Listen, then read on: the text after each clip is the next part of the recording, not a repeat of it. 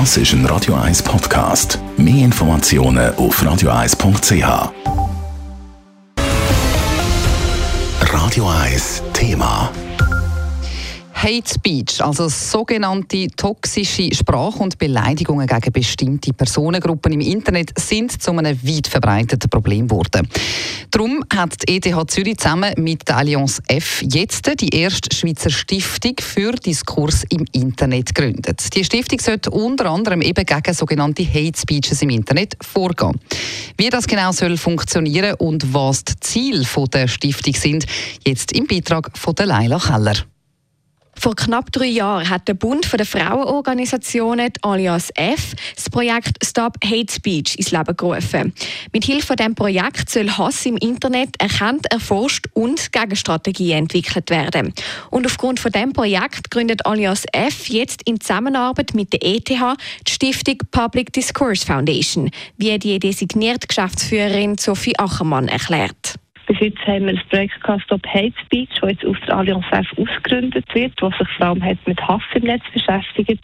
In der Stiftung werden wir noch bisschen konstruktiver dahinter gehen und uns überlegen, wie können wir den Diskurs so verbessern, dass sich möglichst viele Menschen eingeladen fühlen, mitzudiskutieren. Die neue Stiftung hat zum Ziel, den öffentlichen Diskurs im Internet zu untersuchen und vor allem auch zu stärken. So soll es weniger Angriffe und Beleidigungen im Netz geben und dafür mehr konstruktive Beiträge. Also einerseits, wenn wir uns damit beschäftigen, was können wir aus der Wissenschaft nehmen und wie schaffen wir es evidenzbasiert nachzuvollziehen, was für Interventionen im Internet effektiv Wirkung erzielen.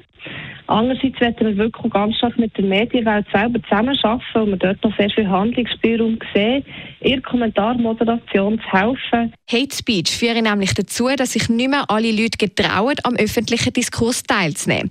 Und das ist extrem schädlich für die Demokratie der Schweiz, weil sehr viele Meinungen entstehen genau aufgrund von Online-Diskussionen. Und wegen diesen Hate Speeches haben viele Leute das Gefühl, dass ein grosser Teil der Gesellschaft so hasserfüllt sei, wie jetzt Sophie Ackermann weiter weiter sagt. Wenn man sich aber die Zahlen anschaut, sieht man, dass es ein sehr kleiner Teil ist. Und da hat man schnell eine Verschiebung von Realität zur, Folge, dass man das Gefühl hat, sehr ein grosser Teil der Gesellschaft tut sich so ausdrücken. Und das stimmt nicht. Und ich glaube, auch das muss man aufzeigen. Es ist ein sehr kleiner, hässiger Teil, der sehr viel Raum einnimmt. Public Discourse Foundation nimmt ihre Arbeit offiziell am 1. April 2023 auf. Die ETH Zürich unterstützt die Stiftung bei der Forschung und die laufenden Projektarbeiten von Stop Hate Speech werden in die neue Stiftung überführt. Leila Keller, Radio 1. Radio 1 Thema. Jederzeit zum Nachlesen als Podcast auf radio1.ch.